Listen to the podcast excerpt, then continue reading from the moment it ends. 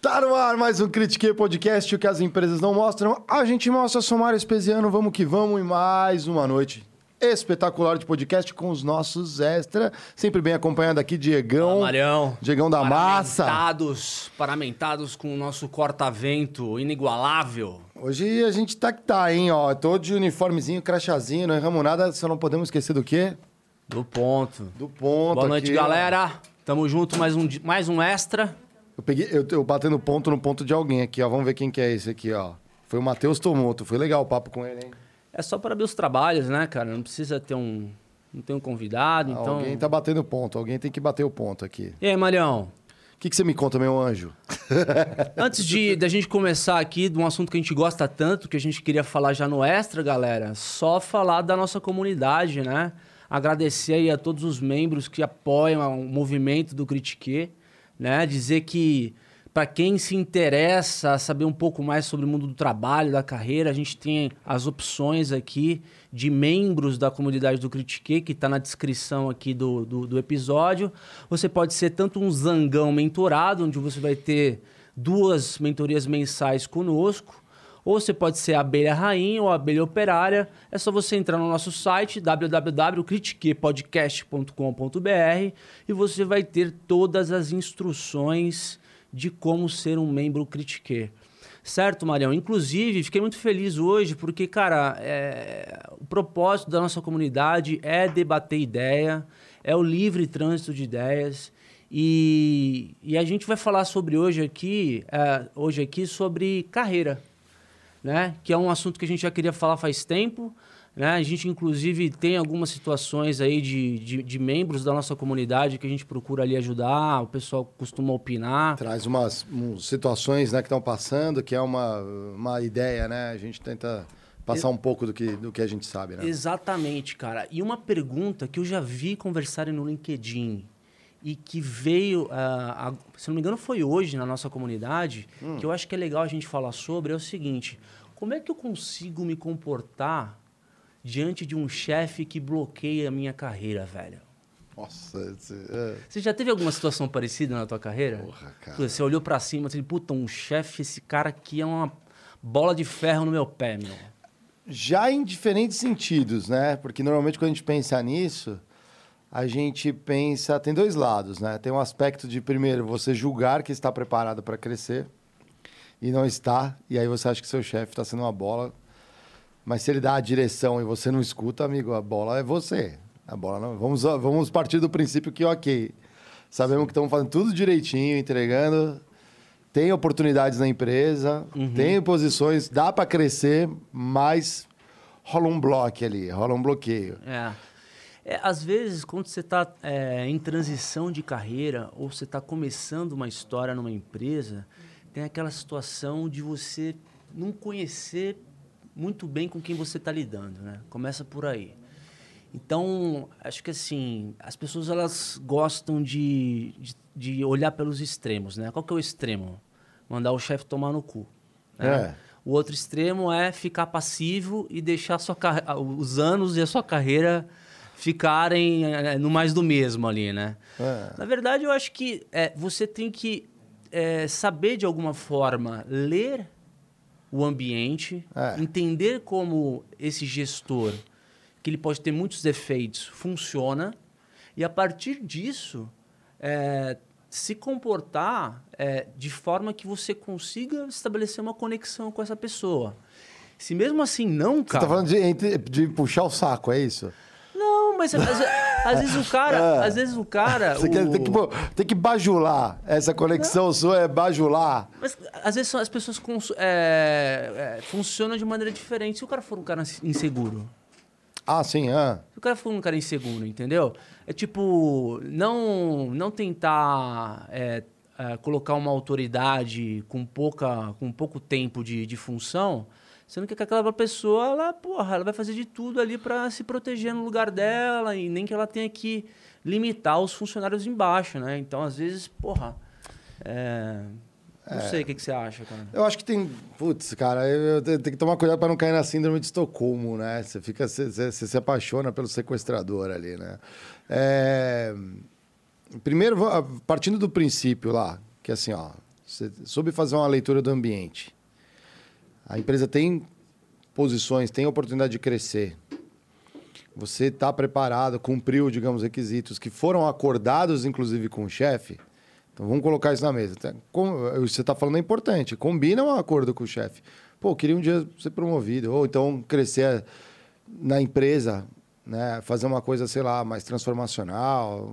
Uma coisa que você possa que possa te desafiar e você contribuir com a empresa. Então, partindo disso, você fez a leitura e não rola. Aí vem esse ponto que você está falando. Existe um relacionamento com o teu chefe? Uhum. Que tipo de relacionamento é esse? É um relacionamento de... Fórmula do relacionamento, lembra disso? Fórmula do relacionamento? Relacionamento é comunicação, uhum. confiança, uhum. Né? respeito, né? E aí você tem um lance de admiração ali que potencializa isso. Então, a, comunica... então, assim, a comunicação, se eu não converso, você não tem relacionamento. Você uhum. não conversa, você não tem comunicação. Você não manda e-mail, você não manda WhatsApp, pombo correio, você não, você não tem troca. Então você já não tem relacionamento. Uhum. Aí vem o, o, o, ponto de respeito. Assim, ó, não respeito a pessoa. Você pode respeitar pela autoridade, pela passagem, você não, não tem muito né? Ou quando você tem interação, quando tem comunicação, mas é uma comunicação desrespeitosa. Então, relacionamento é ruim. Se é bom, e normalmente é, eu imagino que ninguém chega. Bom dia, chefe, vai se ferrar, né? Você fala assim, sai daí, idiota, né? Você, você não faz isso, ninguém. Espero que não façam isso, hein, galera? Não façam isso. Mas se você tem é, o respeito mútuo, já é um começo de relacionamento. Uhum. E aí vem o ponto de confiança. Eu confio no meu chefe. E confiança, normalmente, é uma, não é uma coisa assim, você, oi, tudo, você nunca me viu. Você vai, aperta a mão, você, oi, nossa, confio muito no Diego. Nunca vi ele, foi a primeira vez. Não é assim. Confiança, normalmente, ela depende, uhum. ela é alimentada por essas trocas. E a admiração você pode ter ou não, admiração pelo seu chefe. E admiração pela pessoa que ele é, dentro e fora do trabalho, uhum. como ele trata as outras pessoas, as ideias que ele traz para a empresa, como ele, ele trata o time, como ele trata os pares, como ele trata o chefe dele, como você pode ter uma admiração. Exatamente, pegar como base é, como é que funciona o relacionamento com a equipe, né? Porque às vezes Lógico. é uma coisa pessoal entre você e ele que talvez parta de você, que você está agindo de uma maneira errada, talvez não haja abertura para ter um one-to-one ali, uma conversa franca que entre é um os dois. Um, um tete a tete? Um, um como é que é? Uma, uma reunião. Um para um. Um para um, um para um, né? É, para poder, às vezes, tirar limpo isso, né, cara? Quando você não tem ali uma abertura com a pessoa. Eu lembro, velho, quando eu tava. Quando eu fui para Curitiba transferido, é, os meus primeiros meses, é, eles foram um pouco difíceis, porque eu tava com a melhor das intenções de chegar no trabalho e, cara, visitar os clientes, é, me apresentar para as pessoas. Puta, vamos pau para toda a obra, cara, tô chegando de São Paulo, aí conta comigo tal. Só que nessa ansiedade de querer é, mostrar trabalho, procurar cooperar, ajudar as pessoas, tipo, as pessoas olhavam meio torto pra mim, assim, sabe? Como assim? Você não pode co cooperar? Não, ah, é não, é muito. É, porque, Esse é o que veio da matriz. Sul, é porque, isso? Porque no Sul, o pessoal é um pouco mais, digamos, reservado, entendeu? Então a confiança você não pega assim de um dia pro outro. Né? O relacionamento, ele se constrói ao longo do tempo e ele não só se constrói, mas ele fica muito mais sólido à, à medida que há, de fato, um, um, relacionamento de longo prazo, né? Então, lá no Sul, eu fiz grandes amigos, assim, ganhei muita experiência é, na minha carreira, mas não foi fácil chegar assim, sabe? Eu tive que suportar algumas situações ali que em São, é, talvez em São Paulo eu não, não teria, porque eu já conhecia mais gente. Outra coisa que acho que é importante é você, é, eventualmente, se você tem alguma diferença com o seu chefe, olhe para o lado, vê como é que estão seus, seus pares e a sua equipe é, se relacionando com ele. Porque é, é, se você olha para o lado e, e, os teus pares te reconhecem como um, um, bom funcionário, um cara que tem potencial para crescer, é, significa que esse cara mesmo a longo prazo não vai ser bom para sua carreira, né? Então, é aquela coisa, né? Se você, se você não... não... Ah, você está falando de uma liderança natural, horizontal. Assim, é, porque... porque Teus pares re reconhecem que você... É isso que você está falando. chega uma hora, é, Sim. no final do dia, gestor ruim não, não segura funcionário bom entendeu? Ah, não, não. A, a, longo prazo. Não, não segura. Não, não, não adianta, né? Então, chega uma hora, velho, cada um para um lado, é, você faz os, os networks das áreas potenciais que você quer explorar dentro da empresa, e uma hora você vai deixar de trabalhar para esse cara e vai trabalhar em outro lugar, entendeu? Uma coisa que... Porque uma coisa é verdade, tá? É, quem fala isso muito é o, é, o convidado que a gente recebeu aqui, o Basagra, ele falou o seguinte, talento é igual a performance é, menos interferência. Hum, boa. É. E, e, Fica inter... mexendo muito no. É, é, e aí, performance, cara, é, o, o, o, talento nada, nada mais é do que. Quanto menos você tiver interferência, mais você, é, você é, potencializa a tua performance, né? Então, o que acontece é que, porra, se tiver muita interferência ao longo do tempo que tipo, impossibilita de crescer, o caminho natural para você seguir é você pegar o teu chapéu e explorar outros caminhos, né, cara? Outras áreas que te interessem, é, que façam você crescer, que te dê material para você estudar e, e se preparar como um profissional, um executivo do futuro, né? Tá, mas é, é legal o que você está falando aí. Como que a gente responde aí? O que, que você faz quando o cara está lá encalacrado na tua carreira? Quais são as opções aí? Vamos primeiro pensar, vamos falar uma opção rápida, assim, ó. Uma opção que eu conheço bem. Hum. Às vezes você chega num momento que às vezes não é nem o chefe, às vezes não tem uma posição na empresa, ou a empresa está passando por aquela reestruturação. Se você não tem paciência, existe isso também. Se é uma coisa do tipo, a empresa vai dar a volta e vai abrir e tudo mais, e vai melhorar. E você tem paciência para aguentar isso, porque você ama de paixão a empresa, porque você gosta muito do ambiente que melhor empresa do lado da sua casa. Nossa, te tratam como um lorde. Se você faz isso é, e tem a paciência, pode dar certo o plano. Pode, pode dar certo. Sim. Bem provável que dê. E se você não tem esse tempo, aguentar três, cinco anos, às vezes de um ciclo, dependendo do, do, da natureza da empresa, às vezes é para ir para outra empresa. Então, essa é a solução externa.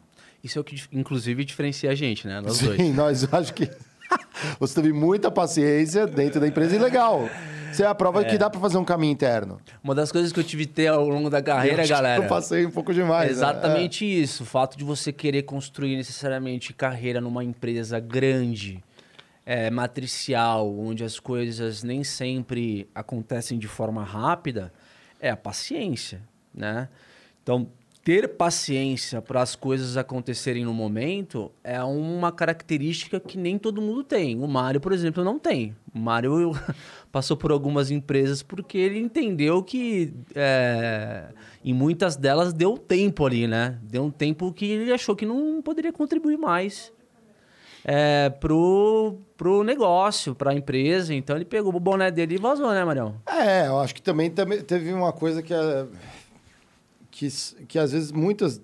Eu nem estava esperando convites, por exemplo, para sair de onde eu estava. Então, é aquela coisa, você sempre tem empregabilidade.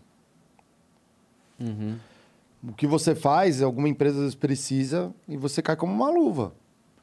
E aí você vai, você dá um salto. Uhum.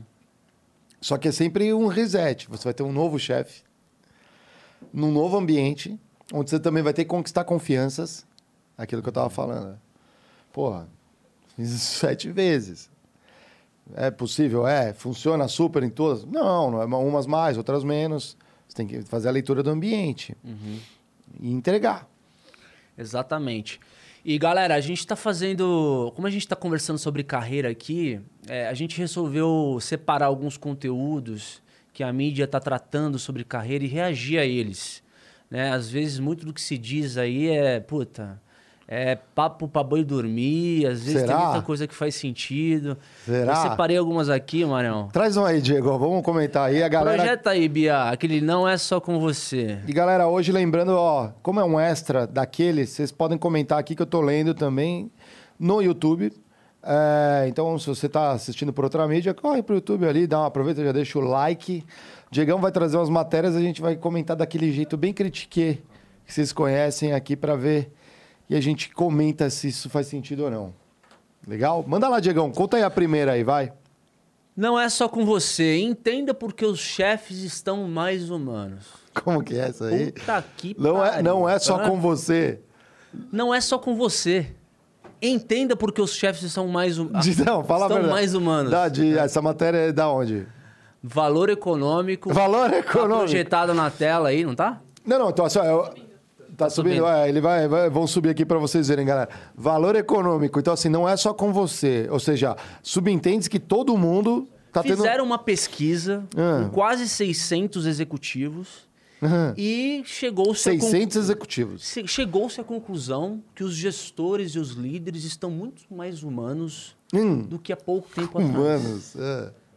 Faz sentido isso, cara. Puta que pariu. Porque às vezes a gente fica numa bolha Não, é- eu, de que às vezes a gente critica coisa aqui que é do século passado, práticas de corporativas, que às vezes a gente fica só no, no caramelo ali em cima, no, nas empresas que tem uma, um RH mais maduro, uma governança. Cara, tem uma, uma base aqui que ainda é lei do cão, galera. Porra, esse negócio de humanidade aí, é- assim. é, um não humanizar o chefe. É. Já comentou? Vamos a lá, gente né? falou de tipo de Sacanagem, chefe né? da outra vez. Não, assim, mas não, eu acho que é- eu acho que não tá errado. Mas é que a gente tem que colocar uma linha base que diz que o chefe é humano. Então, se a linha base é assim, os chefes estão ficando mais humanos, mais humanizados.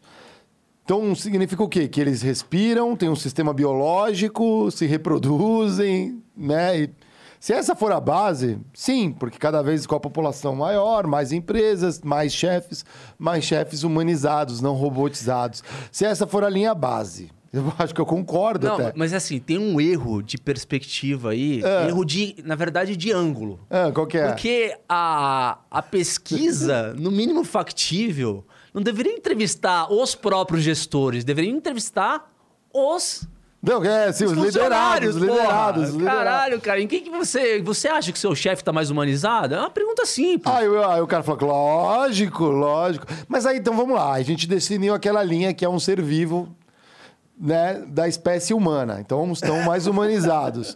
O próximo nível é, ele dá bom dia pra mim.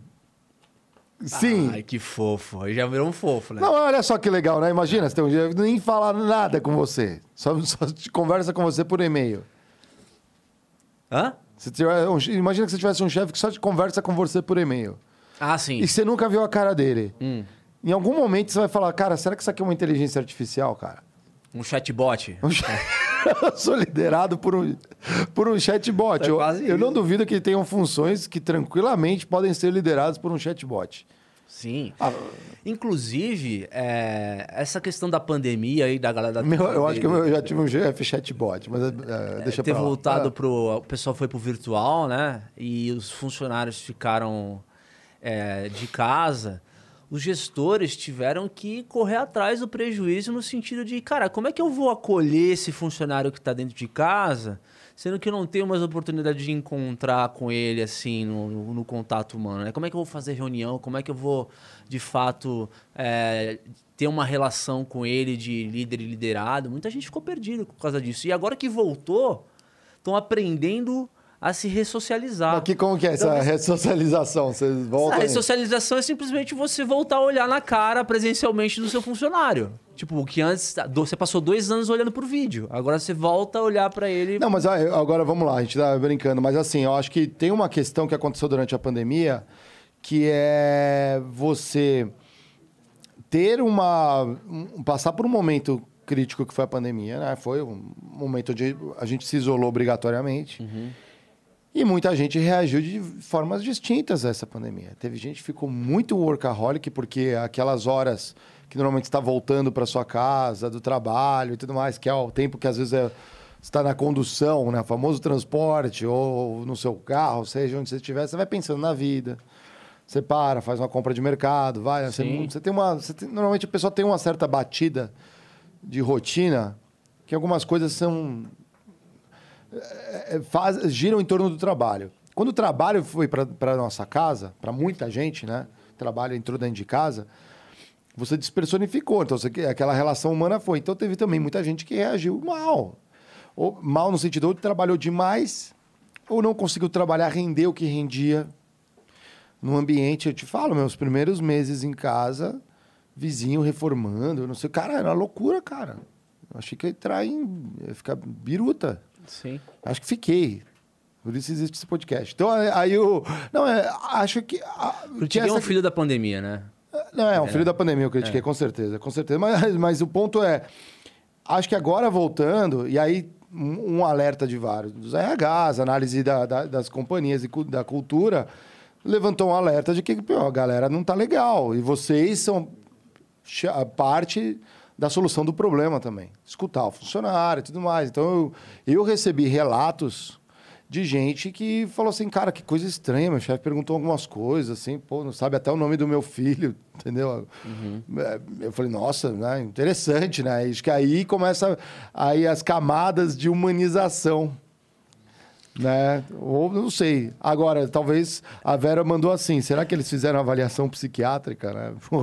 É, tem isso. Pode ser. Ó, né? Só, ó, só para você ter uma noção aqui, Vero, olha o, que, olha o que diz o final da matéria. A enquete foi realizada entre dezembro de 21 e março de 22 com gerentes, diretores, CEOs, superintendentes, membros de conselho e vice-presidentes, sendo 52% do gênero masculino. Então, assim, cara, é um recorte é, que eu gostaria de ver o outro lado, tá ligado? Tipo, porra, quando você voltou a ir pro escritório, que agora o pessoal tá falando muito de híbrido, né? É. Você tá sentindo mais proximidade com o teu chefe? Você tá sendo mais acolhido? Você tá, você tá sentindo mais, é, de fato, mais humanidade do lado da empresa para com o funcionário? Isso é uma dúvida que eu tenho, cara. Não sei, às, às vezes fica esse um papo muito blasé, sabe? Blasé? É. é. fica, humanidade virou o novo, é o novo, humanidade é o novo imperativo, né? Sendo que a gente é humano desde que, desde Pô, que a gente é, nasceu, não. né, cara? Eu tenho um tipo, chefe mais humano, parabéns. É. Todo mundo, bom... É, agora, agora ser humano, não, então a pergunta é, então se o chefe está ficando mais humanizado, por que ele foi desumanizando ao longo do tempo? O que desumanizou então, né, as pessoas nos cargos de liderança, né? Que na verdade é o seguinte, a ideia do o da, dinheiro, a ideia, a, a, ideia da humanidade sempre é, é fugir da ideia de que o funcionário é um número, tá? É. Só que, peraí, vamos lá. Né? É, é, é. A, até que ponto, né? Até que ponto. Então, por isso que é, essas coisas, a gente tem que pisar em ovos quando a gente, a gente, a gente trata, porque se por um lado eu tenho, sei lá, empresas que investem mais em, em, em saber, puta, se, se o funcionário está bem, está com bem-estar, por outro lado, amigo, quando, quando tem que cortar, o, o facão passa, você não sabe nem de onde veio. Mas ele passa e passa bonito. Entendeu? É, uma dúvida, uma, um exemplo que aconteceu agora recentemente foi agora as startups que receberam investimentos é, bilionários de fundos do exterior. É. Essa subida dos juros aí, um monte de pô, quinto andar, é. é. um monte de empresa teve que passar um facão, cara. Uma galera foi embora e aí, velho. Eu tinha tipo, acabado de contratar, hein? Porra, o cara não quer saber quem que é humano, quem que não é. O, alguém lá em cima fala, meu, corta tanto. Fecha a torneira. Fecha a torneira, salve-se quem puder, entendeu? Então, assim, tudo bem, tem espaço para melhorar nas relações? Tem. Mas. Mas sabe é... que eu, eu, ainda vou. Comer, esse é legal que você trouxe isso, né? Do quinto andar, outras startups aí que perderam é, o fundo investidor, né? O principal normalmente fecha a torneira uhum. e aí volta para trás e quem foi contratado ou os piores viram o um número, né? É limado, né? Foi Exato, isso que aconteceu. Exatamente. Mas eu já vi um efeito que é o seguinte: você sabe que a empresa está indo mal, que ela não vai segurar muito tempo não tem como segurar muito tempo. E aí tem o efeito dos piratas. Você conhece essa? Os piratas? Não. Os piratas. Os piratas. Os piratas. Quando os piratas, né, que normalmente é a alta gestão da empresa que está indo mal mesmo, não tem como salvar. O que, que os piratas fazem quando o navio começa a afundar? Eles é, pulam no bote, jogam os botes na água e E salve-se quem puder, não Salve-se é? quem puder. Com o que nos bolsos? Ah, com o couro, né, meu? Eles tentam levantar o máximo que dá antes do É. barco afundar. Sim. Então observa na tua empresa aí, mais humana ou menos humana. se- Esse é um movimento muito clássico de se observar dentro da empresa. A agenda da liderança é uma agenda de tampar o buraco que está vazando, entrando água, é uma agenda de, ou agenda de pilhar o ouro para sair nadando cada um para um lado. É. Eu já vi isso. Porque no final do dia, quem tá carregando o piano vira o violini- violonista do Titanic. né? Exatamente, tá lá tocando pros outros lá e você tá lá achando assim, ah, já, é, o fim é trágico, vou ficar, meu- vou esperar meu FGTS. Vai nessa, amigão, vai nessa aí. Galera, outra notícia aqui que a gente achou bem interessante. É, Bia, se puder colocar na tela. É, por, que dedi- por que dedicação e lealdade valem pouco na hora de ser promovido? Por, com, boa, boa, porque dedicação e lealdade Valem pouco, valem pouco. na hora de ser promovido. Então, eh, imagina a situação, galera. Ah, essa é boa, né? Você tá numa área super dedicado, elogiado, um cara que tem autoridade, sabe muito bem o que está fazendo. Conheço uns assim. E tem uma relação ótima até com o próprio gestor e com a equipe. Só que, é, e virtualmente, você é o candidato a assumir uma, uma vaga de coordenação ou até mesmo substituir o gestor. Né? O que, que acontece? A empresa vai lá e pesca um funcionário do mercado. Aí você fica puto da vida, né? Porque fala, cara, como é que pode é, cavei tanto esse, esse momento aqui, me preparei tanto para uma pessoa ser contratada no meu lugar, né? Isso acontece, mas nem sempre, né, Marião? Cara, eu acho que assim. Eu concordo. Não, não é garantia. E eu, eu já vi de tudo, né, cara? Eu acho que o, de- depende. Você tem, tem. Depende do- da leitura que você faz do teu chefe. Tem o cara que gosta de ser bajulado. Eu já, eu já vi uma gestora assim, não tive prova, mas era nítido, assim. Um ego bem interessante, assim, sabe? De botar em instante, de levantar em troféu. Então, quem bajulava estava na zona de proteção. Só que bajular ou não, o chefe é uma coisa que requer uma habilidade muito forte de, de todo mundo. É ter estômago. E meu estômago, para bajular, não dá. A gastrite comeu tudo. Não dá, pra, não, não sobrou muito espaço para bajular. Mas qual é a diferença da bajulação e da política?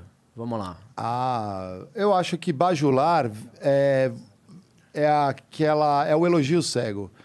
É a- inclusive quando a pessoa está errada. Eu já vi gente assim, ó, o cara, a, a diretora falava assim, ó, não, olha, eu acho que tem que ser assim para funcionar. Aí a pessoa, não, não é verdade, tem que ser assim. Não, não, me equivoquei, não é assim, é daquele jeito. É verdade, não podia ser do outro. Já, já- sabe, vai aonde for. Tô contigo. Tô contigo. Fica feio, né? O negócio fica, meio. Porra, É. sem personalidade, né? É, exato. Aliás, para quem é chefe e assiste o Critique, um jeito de você testar se você tá tão puxando o seu saco é pergunta, ah, faz uma afirmação extremamente idiota e vê a reação da galera. Falando, você tá falando sério? Esse, esse é de confiança. Não, conta uma piada sem graça no almoço e vê. Não, aí, tem- porque tem sempre alguém, piada é tão relativo, humor, que sempre tem aquele, ou o que vai rir três minutos depois, Aham. ou não vai rir, né? Mas, assim, é, mas é uma boa, é um jeito de descobrir quando você sabe uma coisa que é totalmente idiota dentro da empresa e você põe na mesa pro seu time e é isso. É... E- Mas, mas com- comenta, lê a frase, porque essa frase ela é tricky, ó. É, a manchete um é forte, ó. Por que a dedicação. Vou Ó, repetir. dedicação, Vou repetir. Por... que a dedicação e a lealdade valem pouco na hora de ser promovido? Vamos, vamos Cara, falar, é- é, é meio fala que de dedicação É- primeiro. é meio é. que fugir do óbvio. Se você se dedica, se prepara e tá apto a assumir determinado cargo, é, até na nova função, como você já tem um histórico da empresa, é intuitivo. A sua curva de aprendizado vai ser mais rápida do que um cara que vem de fora. É. Só que rola, o que rola muito, muito tem, muitas Mas vezes. aí é lealdade à empresa ou lealdade ao chefe?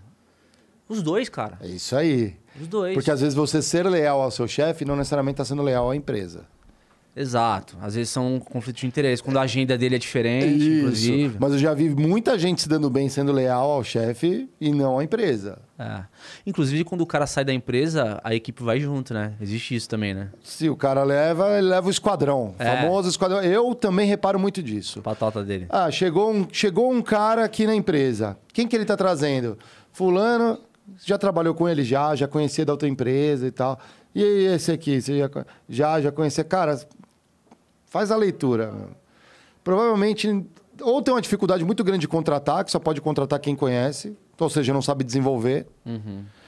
É, ou, ou é aquela. É, é muito ins- inseguro, tem uma insegurança muito grande que precisa trabalhar só com gente que conhece e tudo mais.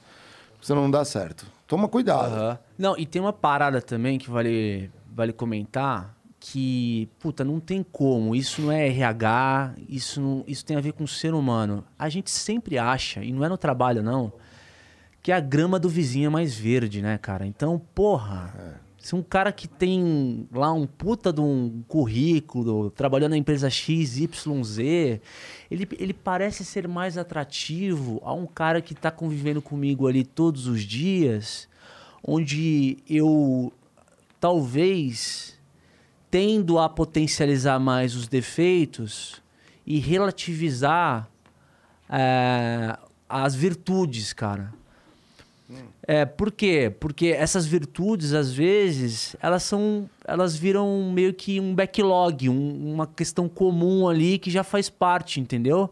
Que um cara que vem de fora. É a mesma coisa que você vai no, no shopping e, e você tá com uma roupa bonita pra caralho, só que você quer aquela. É, é. Aquela. Aí você prefere contratar o cara lá da, da, da, da outra empresa do que valorizar um, um funcionário aqui de dentro de casa. Acontece bastante isso.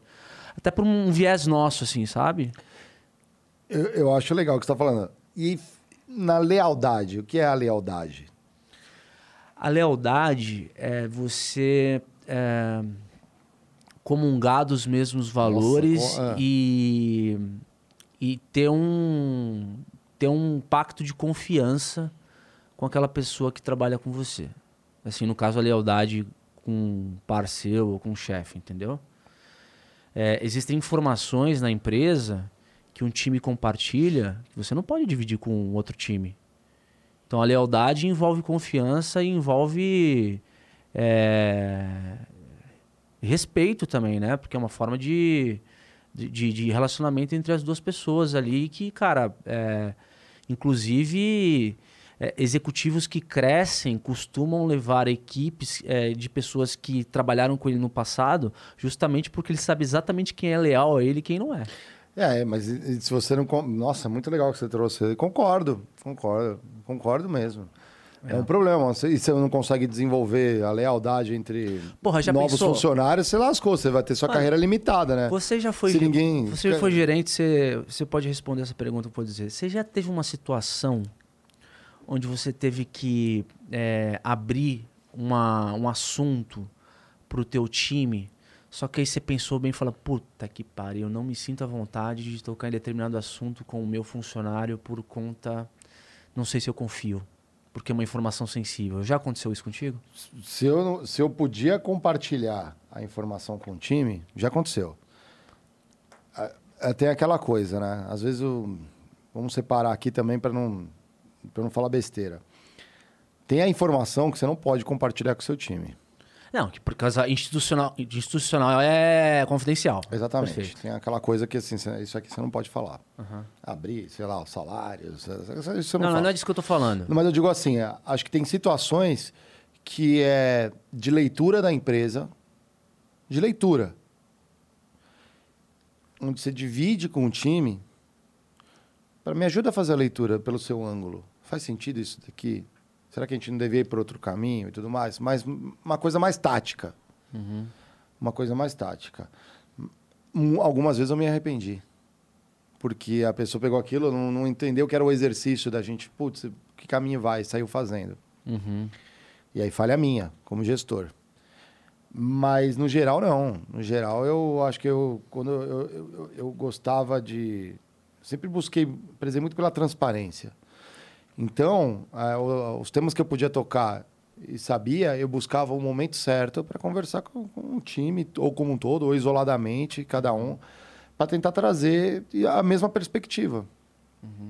Então, ó, isso aqui vai afetar, sei lá, a sua área, vai afetar o seu trabalho, isso vai afetar nosso departamento, toma cuidado com isso, ou, ou às vezes uma desconfiança de outro setor, porque às vezes você entra numa empresa, ela é um silo puro, as áreas não se falam e tudo mais, então como que você vai quebrando isso? Não pode ir de uma vez que assusta. Então, como, como fazer isso? E principalmente em empresas que estavam no famoso turnaround, né? Tava, tava saindo de um resultado ruim para melhorar o resultado. Aí é, é onde gera mais conflito, né? Porque se alguma coisa que era feita não estava indo bem, você tem que mudar a forma como é feita. Senão o fruto não muda. Então, como, como que você conduz um time a mudar a performance, a mudar o negócio, você não é transparente, você não... É muito... É pouco provável. Aliás, é um problema do gestor quando ele não se sente seguro em abrir com todo mundo, né? Porque significa que ele não tem é, confiança no time e isso é um puta de um problema, né? É. Eu- Isso, sabe como isso acontece? Legal que você trouxe isso. Isso acontece bastante.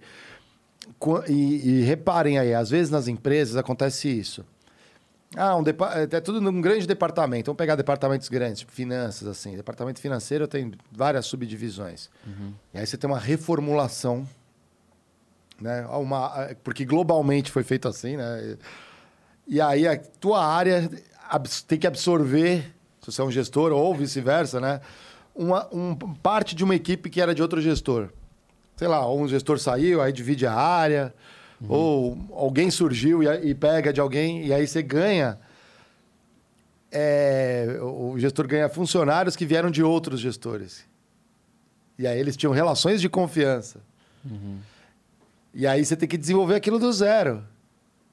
Sim. Mas isso é uma coisa que leva um tempo. Não leva um mês. Às vezes leva, levam anos para você fazer isso. Você tem que ter consistência. E não é no monólogo entre o gestor e funcionário.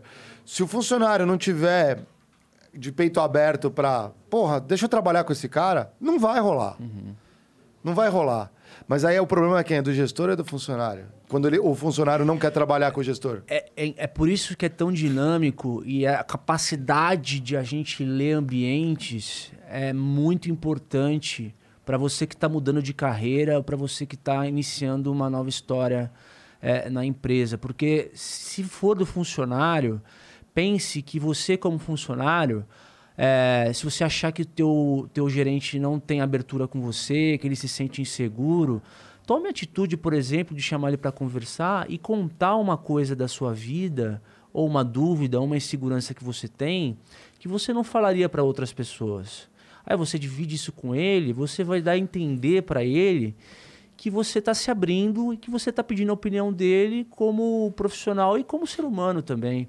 Aí você sinaliza, é, você se coloca aberto, vulnerável para que ele possa te ajudar. As pessoas gostam de ajudar, assim, pelo menos é, quem, quem é gerente de pessoas e não, não, não gosta de ajudar outras pessoas, desculpa, então tá, no- tá, tá no cargo errado, né? No É, mínimo. Tá, tá. E aí, cara, desenvol vai desenvolvendo essa relação. É natural que o gestor, num segundo momento, é, vai procurar fazer um movimento semelhante, entendeu? Se essa, se essa relação está um pouco engessada. Então, é, é uma forma de você se aproximar mais é, das pessoas é, que você eventualmente não tem abertura, né? Você mesmo pode tomar iniciativa. É, o Matheus Farias aqui, ó, mandou aqui no chat aqui, ó, falou: "Para o gerente é muito vantajoso trazer uma equipe de fora e já começar fazendo gol nessa nova equipe". É legal, é uma perspectiva, respeito, mas eu muitas vezes cheguei e não abri mão de ninguém que já estava na empresa. Em, em- em dois grandes momentos da minha carreira ali, eu olhei Falei assim, cara, é um time, nossa, que nota 10, é o time Série A. Não, não é, tá na Série B. Mas é algo que dá para trabalhar? Preciso desistir? Por quê? Olha como você sobrecarrega a companhia. Você fala assim, ah, ninguém serve. Eu não tenho como agregar e fazer pessoa- o, o, o funcionário evoluir como gestor. Então, eu vou sobrecarregar o RH contratando pessoas que vão ter que vir aprender sobre a empresa, sobre o que tem que fazer, sobre o negócio, sobre o produto e o cacete a quatro. Não, muitas vezes eu olhei e falei assim: caramba, essa galera veste a camisa da empresa, em- gosta do ambiente, sabe que tem problema, quer evoluir, quer aprender, está disposta a aprender, é, mudar o jeito de trabalhar.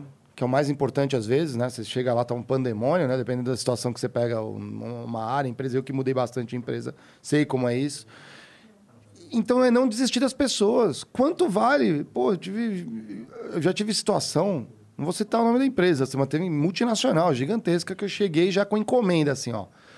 Você vai chegar, seu time é ruim, fulana não trabalha bem, essa, esse aqui você manda embora, essa outra ali, ó, assim mesmo, já com, com o revólver na mão. Teve uns que eu não consegui segurar. Tentei, deixa eu avaliar. Foi me dar uma chance, deixa eu avaliar. E beleza, nem que seja você passa um tempo assim, ó, putz, concordo. Mas receber um mandato assim, logo de cara, se você chegou na cadeira, já manda embora. Não. Pô. Ah, é deixa o técnico mexer é. no time, é. troca os volantes, sei lá, uhum. põe, né? não é? Não é? Uhum. Deixa eu olhar. Aí eu consegui salvar almas, né? Que o pessoal brinca, né? Salvou almas, né? Salvou almas. Sim. Muitos tiveram performance muito legal é e brilhante. Você não sabe por que, que o time tá daquele jeito. Às vezes não pode sei. ser do gestor antigo, é lógico. Cara. É lógico. Eu já vi time que entrega muito resultado, parece muito bom.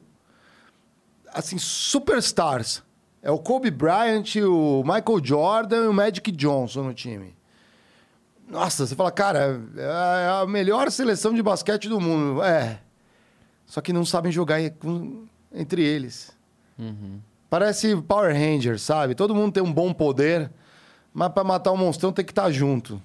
Uhum. E no Megazord, não é assim? É isso. Quer fazer uma coisa, não adianta, é o famoso. E esse tipo de executivo está em extinção.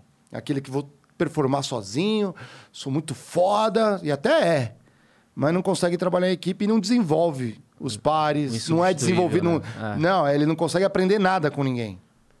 Aí você tá lascado. É. Então... E, e, tem a questão de acreditar também nas pessoas, né, cara? Assim, uma coisa é você receber um feedback de fora de que, puta, tu vai se fuder, cara, teu, teu time não tá entregando já faz tanto, tanto tempo.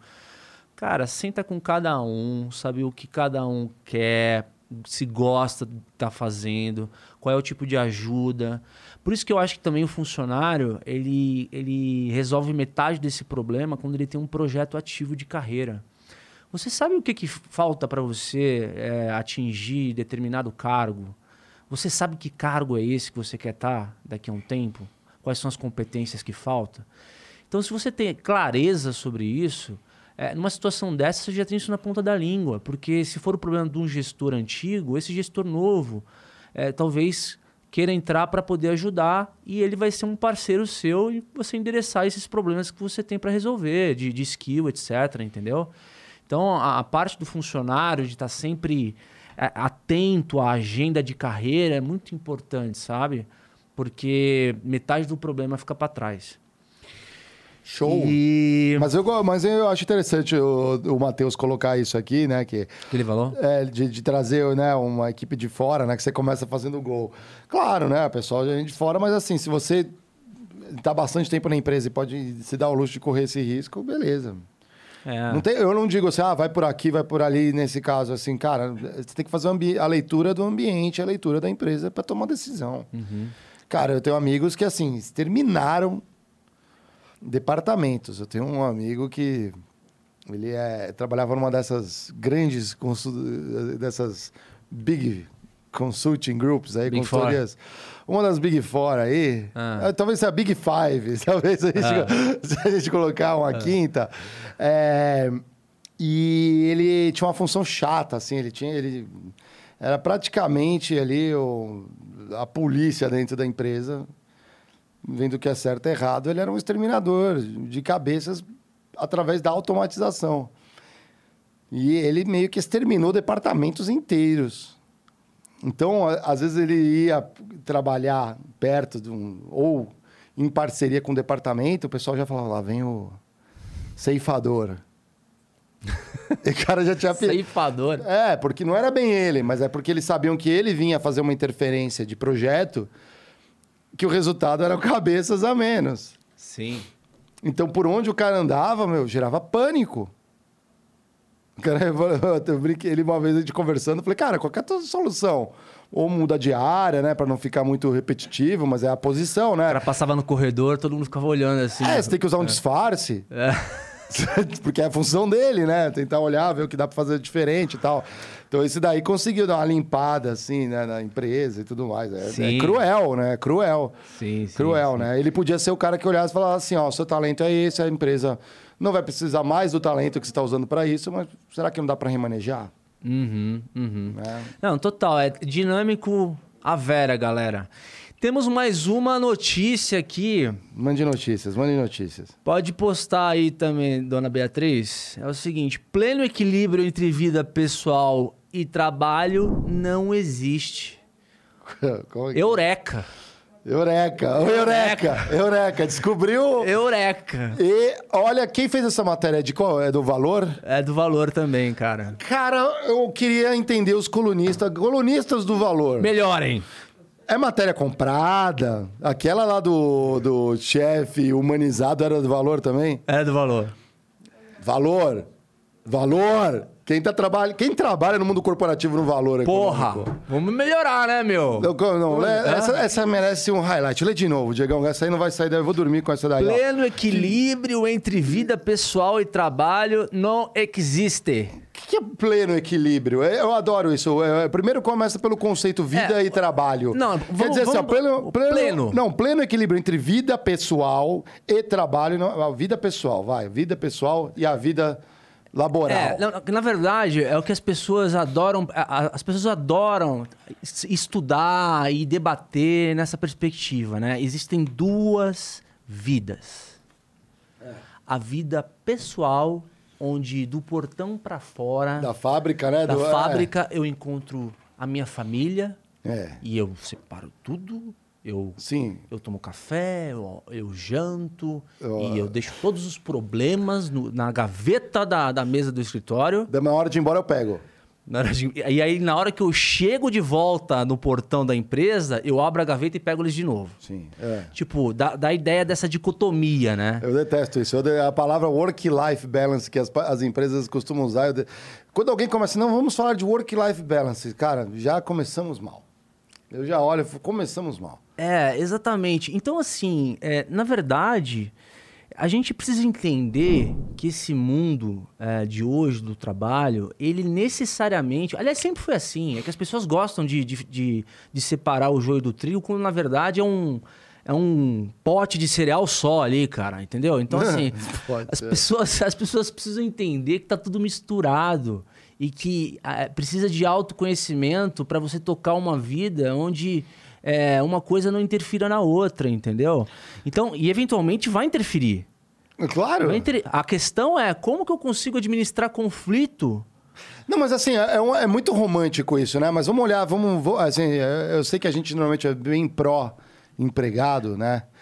Mas vamos olhar com um ângulo pró-empresa, vai. Ah, eu sou o patrão. Aí, de repente, a funcionária precisa sair que o filho ficou doente. Olha, ela está misturando assuntos pessoais com de trabalho. Teoricamente, se a empresa é uma vilã, ela vai achar ruim, não é isso? Sim. Ela vai achar ruim. Tudo bem. Aí, quando ah, você mesmo trouxe aqui num dos episódios, pô, às vezes eu precisei ficar até um pouco mais tarde porque era um dia de fechamento. Uhum. Não é? Uhum. E aí você tende a achar ruim, certo? Mas será que uma coisa compensa a outra? No meu caso, compensa. Você poder sair quando fica doente. Sim, porque eu tenho liberdade em outros momentos é, que me deixam completamente à vontade de resolver coisas pessoais quando não tenho carga de trabalho é, tão alta que nem naquele, naquele momento ali, que era, no caso era o fechamento fiscal. E a empresa, pela cultura, ela me deixa eu. Eu não tenho que ficar batendo ponto da satisfação para chefe, onde eu vou, onde eu deixo de ir.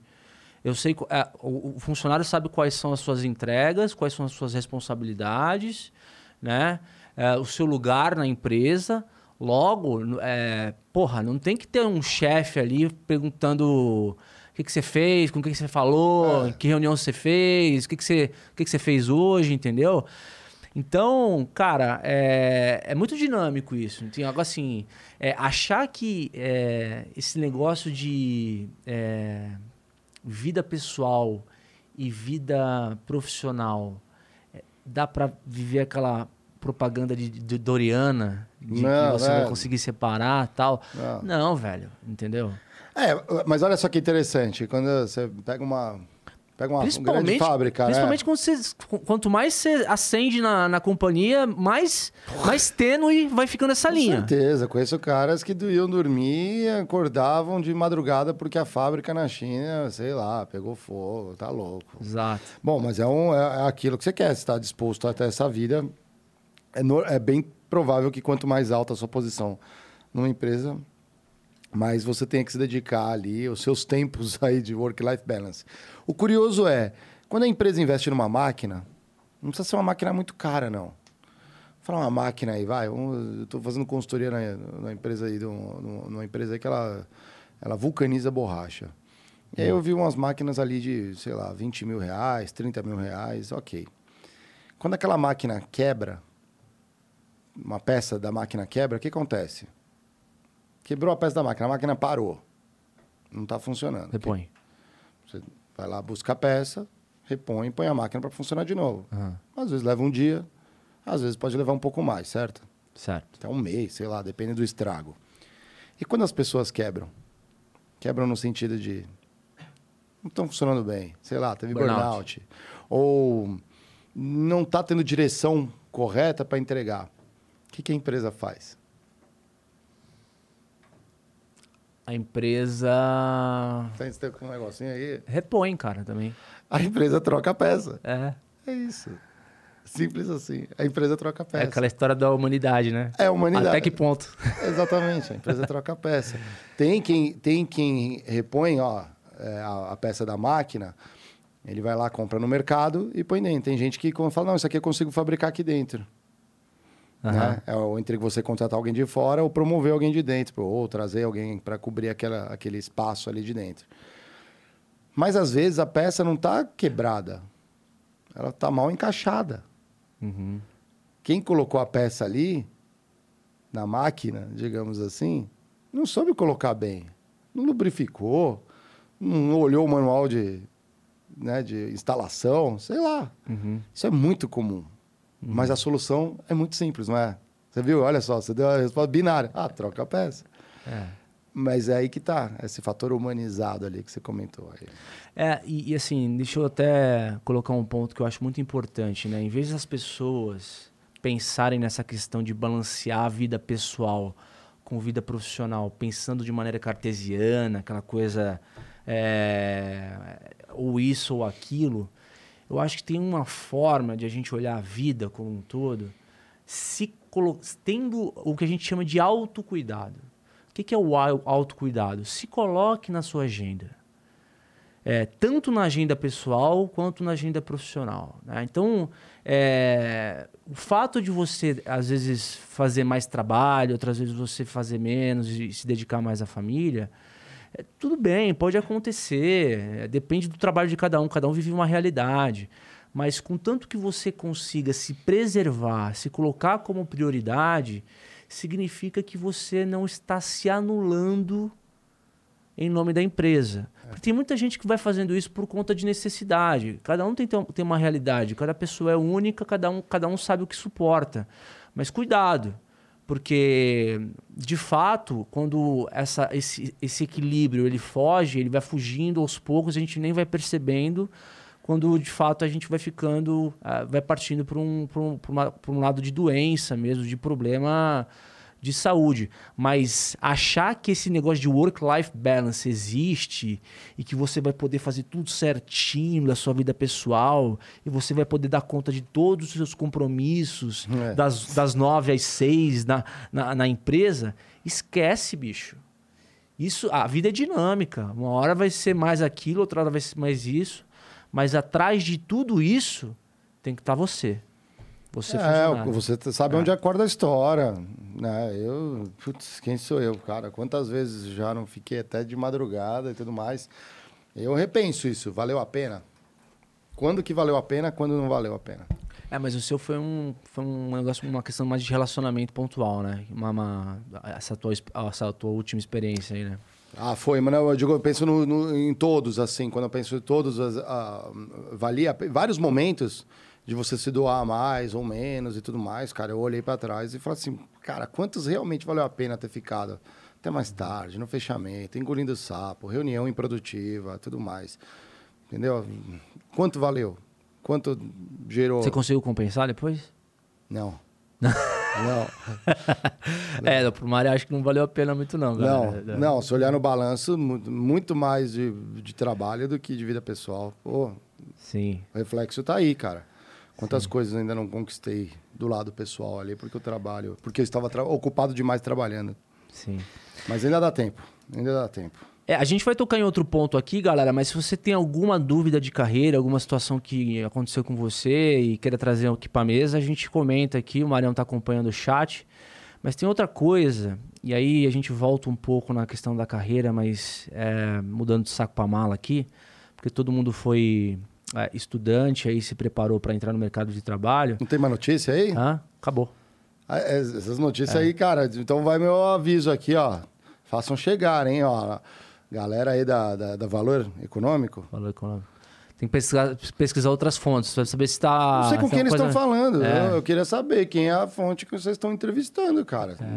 A, a entrevista que é audiência do Critique. É. Tudo de carreira aqui a gente vai comentar, viu, mano? Que é, que é baseado no, na vida real. Não, né, cansei, cansei, é, não, não, não, no hard feelings, entendeu? Mas eu quero, quero não, não- sem problemas, né? Pode. Só estamos questionando para entender melhor essa pesquisa e tudo mais ali, porque não, não parece, inclusive, que vocês trabalham em empresa. É, exatamente, cara. eu queria. Galera- entendeu? Eu tô escrevendo galera- isso. Será que o cara que escreveu acredita naquilo que ele escreveu?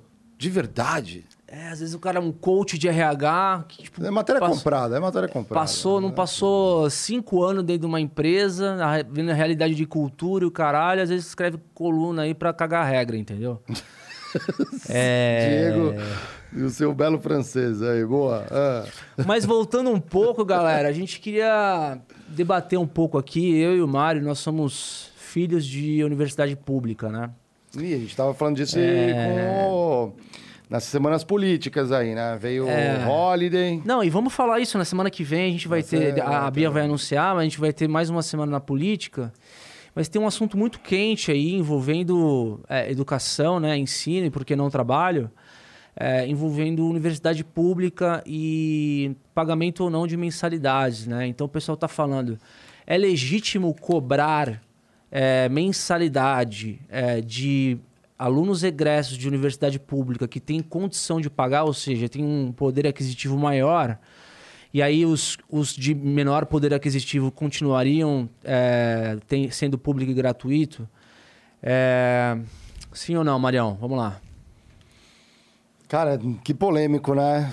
Cara, é a minha opinião, ela tem a ver com uma coisa que você não tem como mais, se vo- você está vivo aqui nesse país, e não é um mega idoso, é, tem a ver com a nossa Constituição, que é o Estado fornecendo educação. Não é? Isso é o que está. É uma questão legal. Ao nascer no Brasil, você tem direito à educação. Você tem direito Sim. de receber educação. É, isso inclui o, o ensino superior. Então, não é que eu acho que quem tem a condição que pague. Eu acho que é o Estado redistribuindo, reorganizando melhor para que todos tenham acesso, poderiam, que, que possam ter acesso gratuito. Se hoje existe o ensino privado, é porque o ensino público é insuficiente. Então a gente já tem um problema hum, já nacional que a gente não consegue formar. Uhum. né? Então há muita gente que até precisa estudar em escola pública é, acaba sendo jogada para a universidade, para o ensino privado. E ok, aí os governos aí acharam mecanismos, né?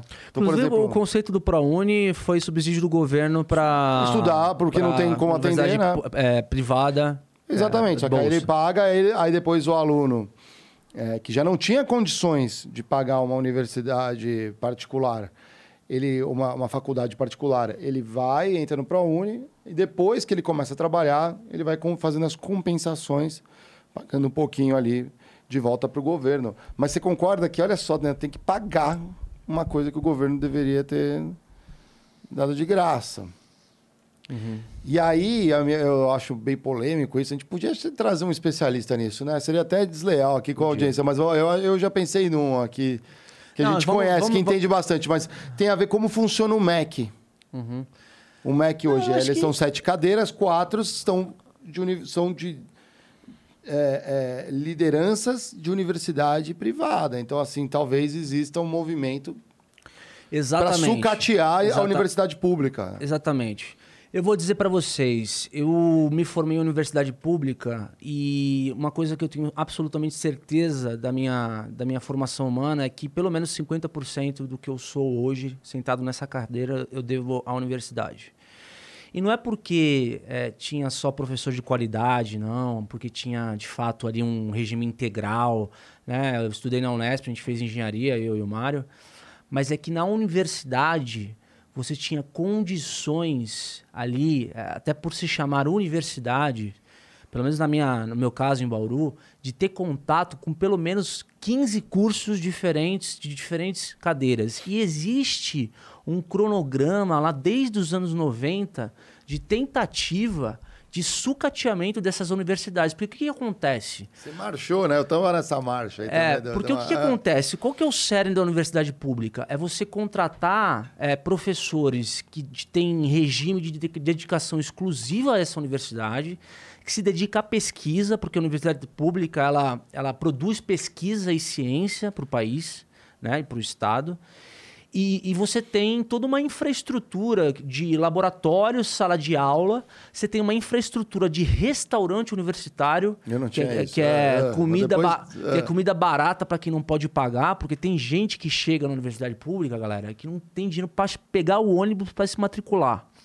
Então, tinha assim, gente que passava no vestibular por causa desses cursinhos subsidiados e assim, chegava em situação de extrema pobreza não, não, não tinham dinheiro do almoço. Então, sempre tem uma estrutura ali esperando eles para dar esse, esse, pontapé inicial. E tem, inclusive, moradia estudantil, onde essas pessoas é. elas moram enquanto estudam, né? Os, então, o que, que acontece? O, o, é. os, governos, os governos passados é, do estado de São Paulo, é, no caso, não sei como é que foi no... É, no governo Lula escalou o número de universidade federal, e eu não sei qual que é o nível de qualidade dessas universidades, porque eu não, não sou de universidade federal, mas na universidade, é, nas universidades paulistas, é, houve uma tentativa de expandir a universidade pública em escala. Só que você não pode aumentar o número sem é, primar pela qualidade, porque o que faz a universidade pública ter o destaque que tem é a qualidade dela e não a, a, a capilaridade. Então o governo ele abria cursos sem absolutamente nenhum tipo de investimento mais profundo em professor e laboratório. Professor uhum. era professor substituto. E, por exemplo, tinha curso de química que era lançado em, em cidades mais distantes, assim, do tipo, uh, no, caso, no caso da Unesp, que não tinha um laboratório. Então o cara passava lá todo feliz que ia estudar na Unesp e, porra, não tinha um laboratório para fazer o, o, o curso de química, né? Então, é, o que, que acontece? É, aí veio essa proposta, né? Puta, é legítimo cobrar é, mensalidade de quem pode pagar mais. A pergunta é o seguinte: é, não é só essa pergunta e não só é só essa resposta. Para que meios esse dinheiro que seria cobrado e em que situação, qual, qual, qual é o processo de reinvestimento desse dinheiro diretamente nas universidades públicas. Ah. Porque se retornar em forma de imposto, esquece esse dinheiro. Cara, na moral, uma coisa que eu aprendi já muito cedo é não, quanto mais dinheiro você dá para o governo, mais ele dá um jeito para destinar aquilo para alguma coisa que não vai voltar para gente. Então é um absurdo. É a minha, é a minha leitura, por isso que eu acho que às vezes eu tenho uma leitura mais liberal Sim, não, não, eu concordo. É, Ainda que. O né? que a né? gente pode contribuir aqui é porque nós dois fomos de universidade pública, a gente pode dar um depoimento aqui. Porque eu fiz passeata contra esse tipo de iniciativa de abrir campos aí sem, sem. Eu fui militante estudantil na época Eu lá e brigava é. Eu contra, contra, também. contra essas, essas putarias de abrir campos Abriu campos aí do... sem laboratório, sem professor, entendeu? É, abriu isso, mas era a contrapartida. Sabe por quê?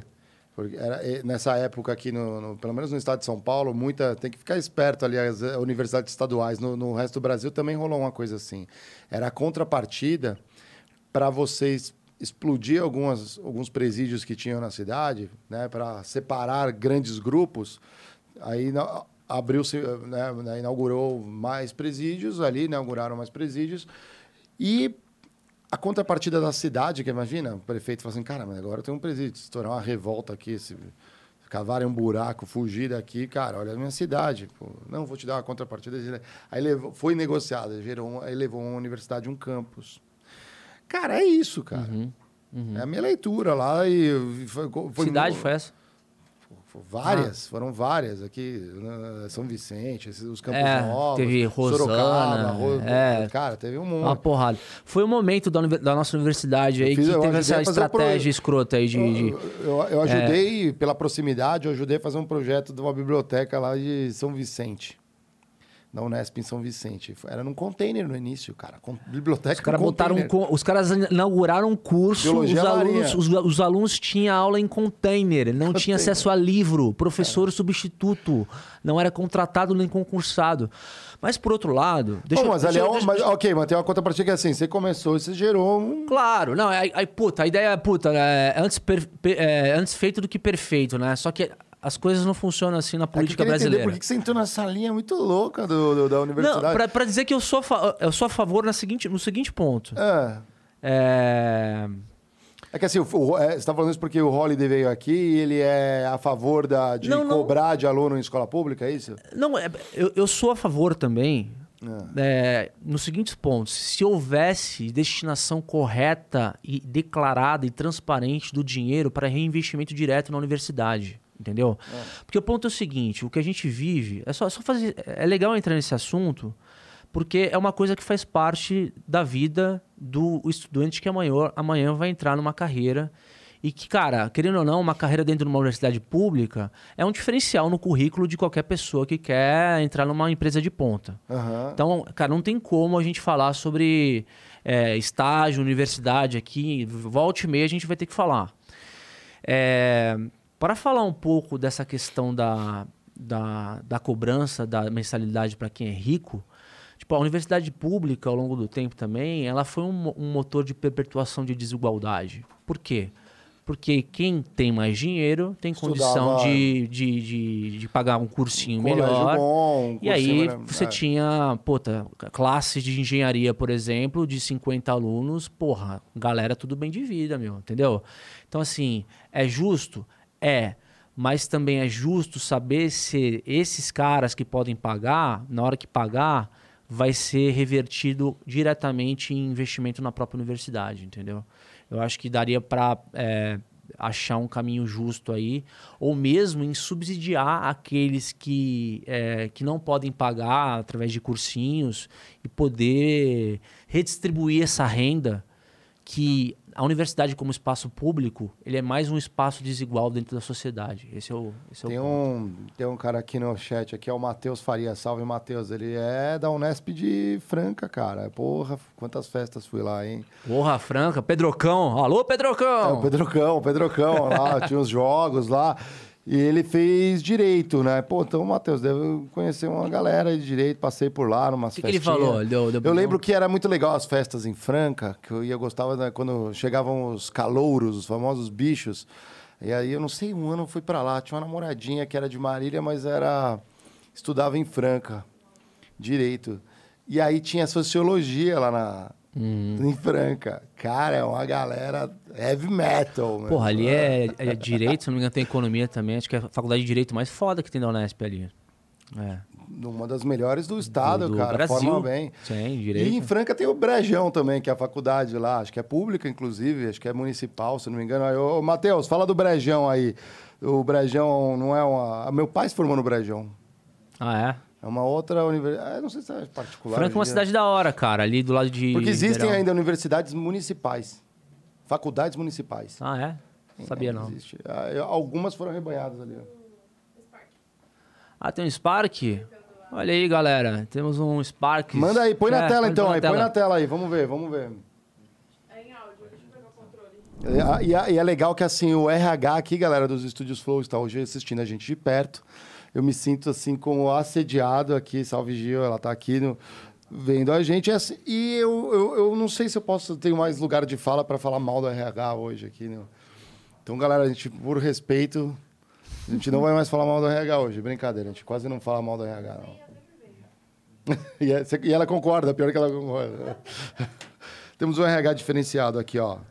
Peraí que tá soltando na tela aqui, guys. Que que tá? Ah, tá na NV99, galera. Você quer aproveita e confere lá. A gente já vai puxar o emblema.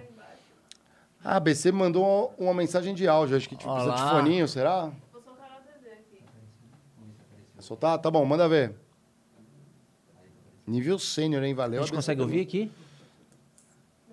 Nossa mais radiante abe- abelhinha. Não, mas é áudio. Boa noite. Essa semana eu passei por uma situação que me fez questionar muito com relação ao trabalho, porque no local onde eu trabalho hoje, eu só posso acessar determinados locais que não são reservados para os concursados.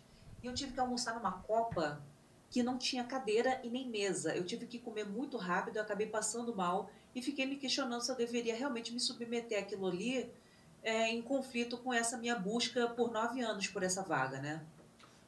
Põe de novo. Vamos, vamos ouvir de novo, isso é muito legal. Vamos ouvir de novo aí. Oi, gente, boa noite. Essa semana passei por uma situação que me fez questionar muito com relação ao trabalho, porque no local onde eu trabalho hoje, eu só posso acessar determinados locais que não são reservados para os concursados. E eu tive que almoçar numa copa que não tinha cadeira e nem mesa. Eu tive que comer muito rápido, acabei passando mal e fiquei me questionando se eu deveria realmente me submeter àquilo ali é, em conflito com essa minha busca por nove anos por essa vaga, né? Quer, começar ou eu começo? Quer que eu comece aqui, ó? É, Tô puto já. É, porque ela buscou por nove anos na vaga e, mano. cara, Não, vamos lá, assim, ó. Primeiro. tá foda, né? Complicado, Fê. Não, é, Fer, É. que bom e temos empatia aqui com, contigo aqui. Primeiro, eu acho que assim, vamos voltar ao, ao início desse episódio no Critique, que é a, a premissa de humanidade. Eu acho que a situação que você passou não é humana. Você não conseguir se alimentar confortavelmente. Hum, Assim, não é assim, eu tô andando na rua, me deu uma fominha, comi um dog na esquina, um hot dog ali, ou um pastel na feira e de pé. Pô, você tá no ambiente de trabalho. Hum, Aí eu queria entender, assim, quais eram as opções que você tinha? Você tem que comer na copa? Você podia pegar a comida, voltar para teu posto de trabalho comer em cima da sua própria mesa? Mas no mínimo que eu faria é eu, eu buscaria re- reportar a situação que você Não, e vivenciou. tem, tem, um, e tem uma situação de preconceito ali, né? Não, exa, ex- não, mas vamos, a gente chega lá. Boa, guarda isso ainda no bolso, que essa daí é. eu acho que é uma pimenta no, no, no almoço ali da Fernanda ali, né? É, eu, eu chamaria, né? Primeiro fala com o chefe. Ou com o responsável, se você né, tá numa, numa área ali concursados, não, não concursados, existe uma segregação. Por que existe essa segregação? Pô, eu, todas as empresas ali que eu ia no refeitório, cara, sentado do lado da galera da fábrica, já vi segregar pessoal do escritório com o de fábrica, acho uma tremenda idiotice, tremenda... Concursados, não concursados, mas por quê? que vocês vão ter trocas técnicas, não vão... Qual que, qual que é o prejuízo à empresa você não segregar as pessoas? Não sei se tem alguma razão, a razão de segurança. Qual é a razão? Vocês trabalham com radiação? E né, você tem que, não pode, porque você tem que usar o uniforme o dia inteiro. Não, não, não, não existe explicação. No meu entender, aqui não existe explicação para o que a- aconteceu contigo. É, deve ter uma. é, eu vou, vamos julgar, o- olhar pelo lado bom, se é que existe um lado bom, é. Às vezes ninguém se ligou nisso. E aí você conversando com o seu chefe e conversando com, às vezes, algum responsável dentro da empresa, do outro lado, você fala assim, ó, pô, não quero ser a chata, não quero ser... Mas, olha, passei por uma situação ruim. Aconteceu isso, isso, isso, e fez, me fez mal. É política mesmo?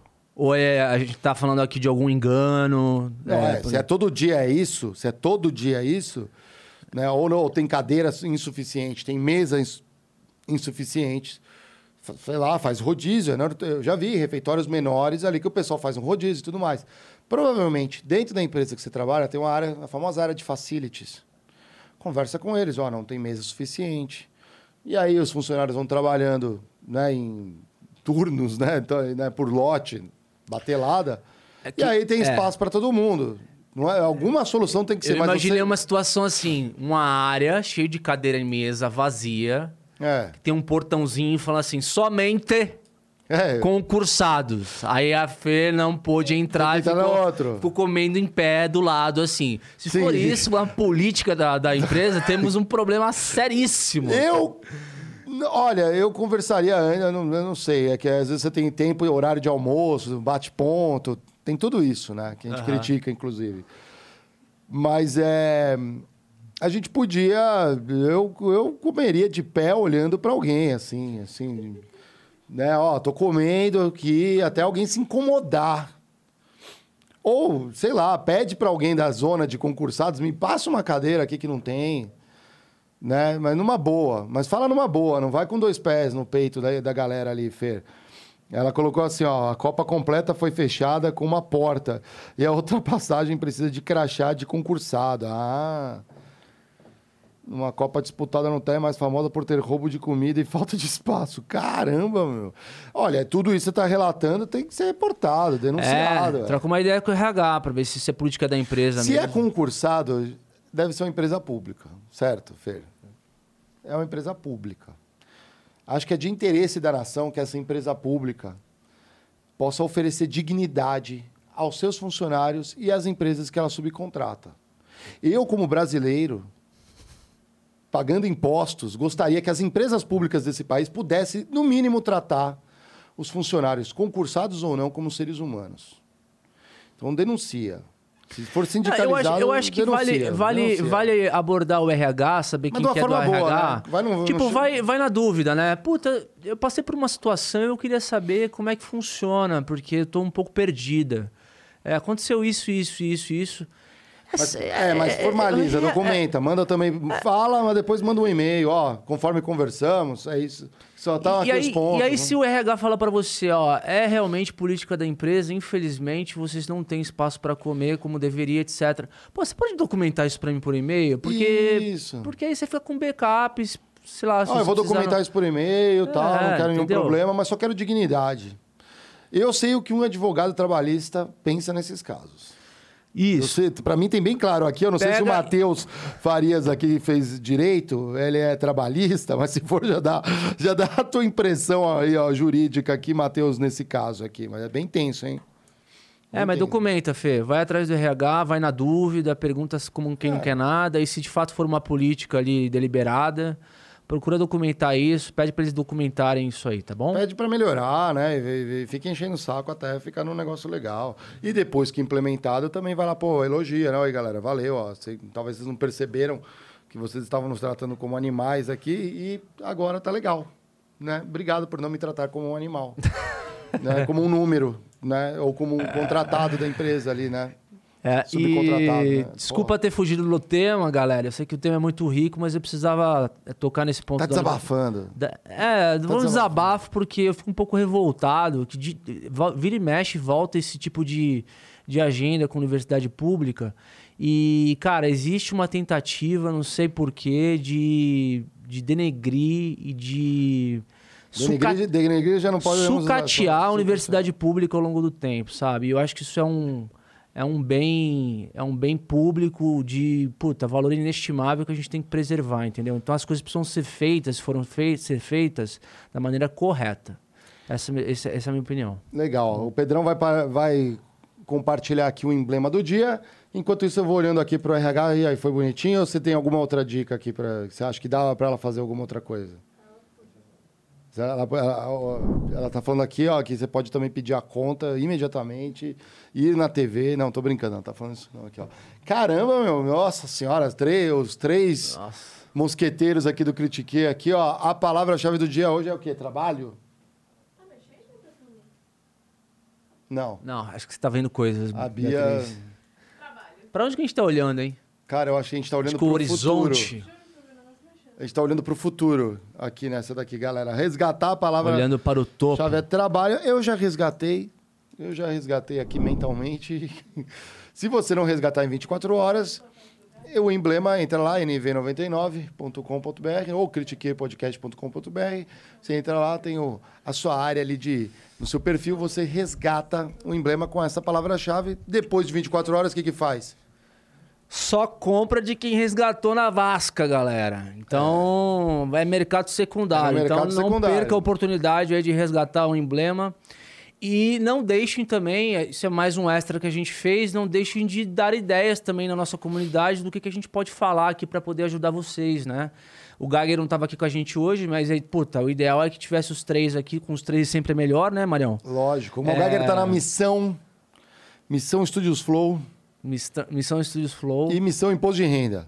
Exatamente. Lembrando, galera, que quem tem que fazer. Hoje por- ainda até dia 31. Ó, tá acabando, hein? Tá acabando, tá eu acabando. ainda não entreguei o meu, estou fudido. Eu entreguei, mas tô achando que eu vou ter que fazer a retífica. É. Eu adoro essa palavra retífica, né? Parece que você bateu o carro, né? Aí você tem que fazer uma retífica Vai no seu é imposto de tempo, renda. senão a malha fina te pega de jeito. Eu não amigo. sei, eu vou pesquisar, mas eu acho que não. Acho que eu fiz direitinho aqui. E- Um ano tão complexo. E, e Marião, é, vamos para o momento Beatriz. Bia. Não, tem um momento bola Não, elástico na bola aqui, ó. Você vai botar Ah, o seu tá. elástico aqui, ó. vai ter?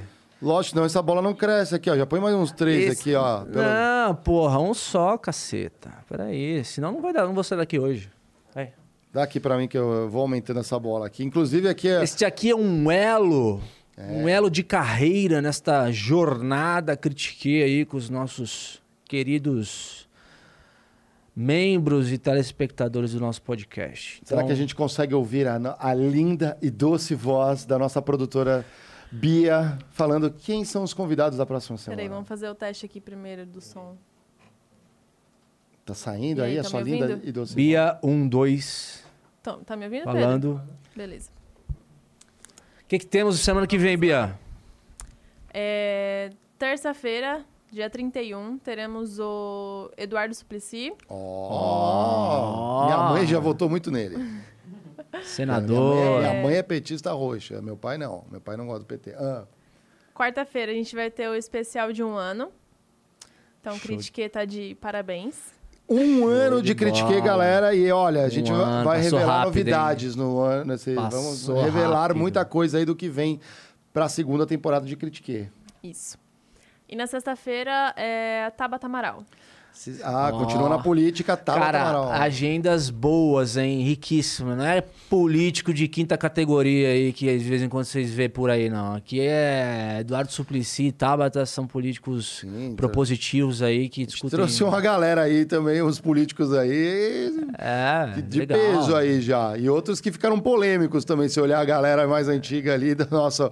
A, a- a- galera, a Bia organiza pra vocês aqui várias trilhas de conteúdo no YouTube, de graça. É praticamente um MBA. Só que em vez do professor ser aquele acadêmico, é aquele brother do trabalho que dá os toques. Então tá lá, os toques quem dá são os convidados. Então ali tem trilhas de marketing, inclusive de política, né? É. Os assuntos que a gente cobre, né? Tem trilhas de performance, tem trilha de tudo quanto é coisa. Entra aí na, na- na- nas trilhas, ali nos assuntos, né? Que são as playlists aqui no, no YouTube que você consegue. A galera tá- do Spotify tá- que assiste pelo Spotify tem tá uma desvantagem, né? O Bia? Spotify A gente tá não dá, né? as trilhas? As trilhas estão atualizadas, galera. Você pode escolher, puta, de todo assunto, cara, que nem o Mário disse. É uma forma de você... Fala umas trilhas Fala aí, umas Bia, aí, ó. Fala umas trilhas aí, enquanto eu boto umas- uns elásticos na nossa bolinha aqui. ó. Colo- Tá me ouvindo? Ó, a gente tem trilha de política, futurismo, empreendedorismo, empreendedorismo social, esporte, saúde, varejo, CEOs, bancos, marketing, tecnologia, RH, mercado alimentício, CMO, agronegócio, mercado pet. Tem de tudo aí, ESG, metaverso, cripto. Caramba, a gente tamo bem de trilha, hein? Dá pra... Porra, cara. Tamo bem de De vez em trilha. quando eu dou umas bisoiadas lá no. Tem no até ano mercado passado. erótico. Tem até mercado Eu erótico. fico, eu fico assim, caraca, que convidado, o que, que ele disse mesmo? Que tá um puta insight eu, eu agora anoto aqui. tudo na minha agendinha. Ah, eu tenho um é. livrinho, esse Eu livrinho ainda vou, esse, esse livrinho eu vou doar.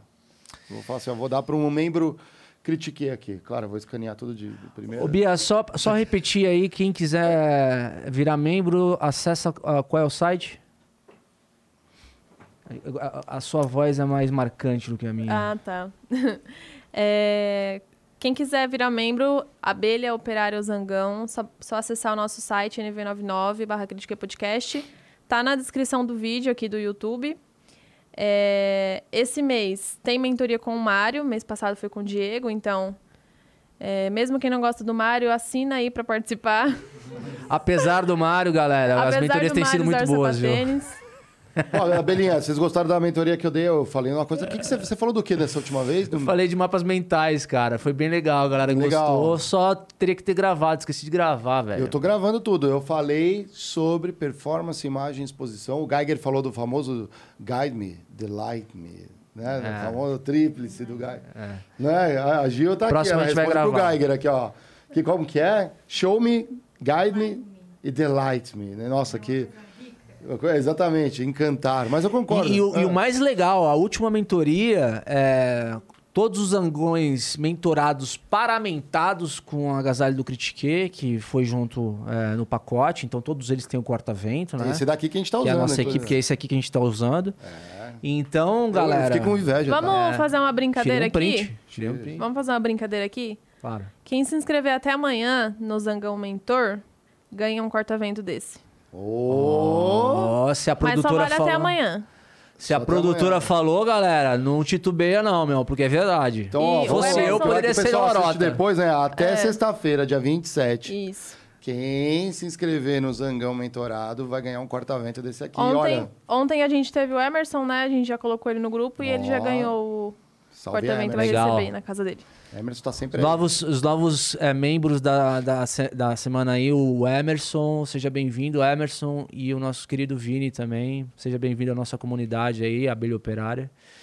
Então, só crescendo aí, se Deus quiser, Marião. Legal, valeu. Salve para quem ficou até o final aqui. Muita gente participando hoje aqui, o Matheus Farias, o Frank Martins, é, a ABC Fernanda, como sempre, trouxe aí um case aí bem legal aí para a gente olhar. Vamos acompanhar com você, tá, Fer? Quero o seu bem-estar e que você possa comer num refeitório ali, né? Ou na Copa, seja onde for, decentemente, né? É, o Gustavo de, é, de Nola Moretti, a Vero tá sempre aqui. Ela falou que você hoje parecia o Padre Quevedo. Falou assim, não existe. não existe. O Luiz Macedo, a Yai, a, a, e a, o, o, o, a gente não pode esquecer de mandar um abraço pro Otis. O Otis aí ficou dodói. Então, melhoras para você, Otis, aqui, ó. Tava Dodói. Um abraço aqui, né, é, para o Christian que está apoiando o Pedrão aqui na função né, do, do nosso broadcast para transmitir para todos vocês aqui. Salve para a galera, valeu Noar por emprestar os seus recursos aqui. Trabalhamos como números aqui, os, os videomakers do nosso número. Um abraço para vocês e até. Até segunda-feira com o nosso querido. Terça-feira, terça Nosso querido Suplicy vai ser imperdível, galera. Encontro vocês na terça. Encontramos, né, Marião? É isso Tamo aí. junto, valeu. E contra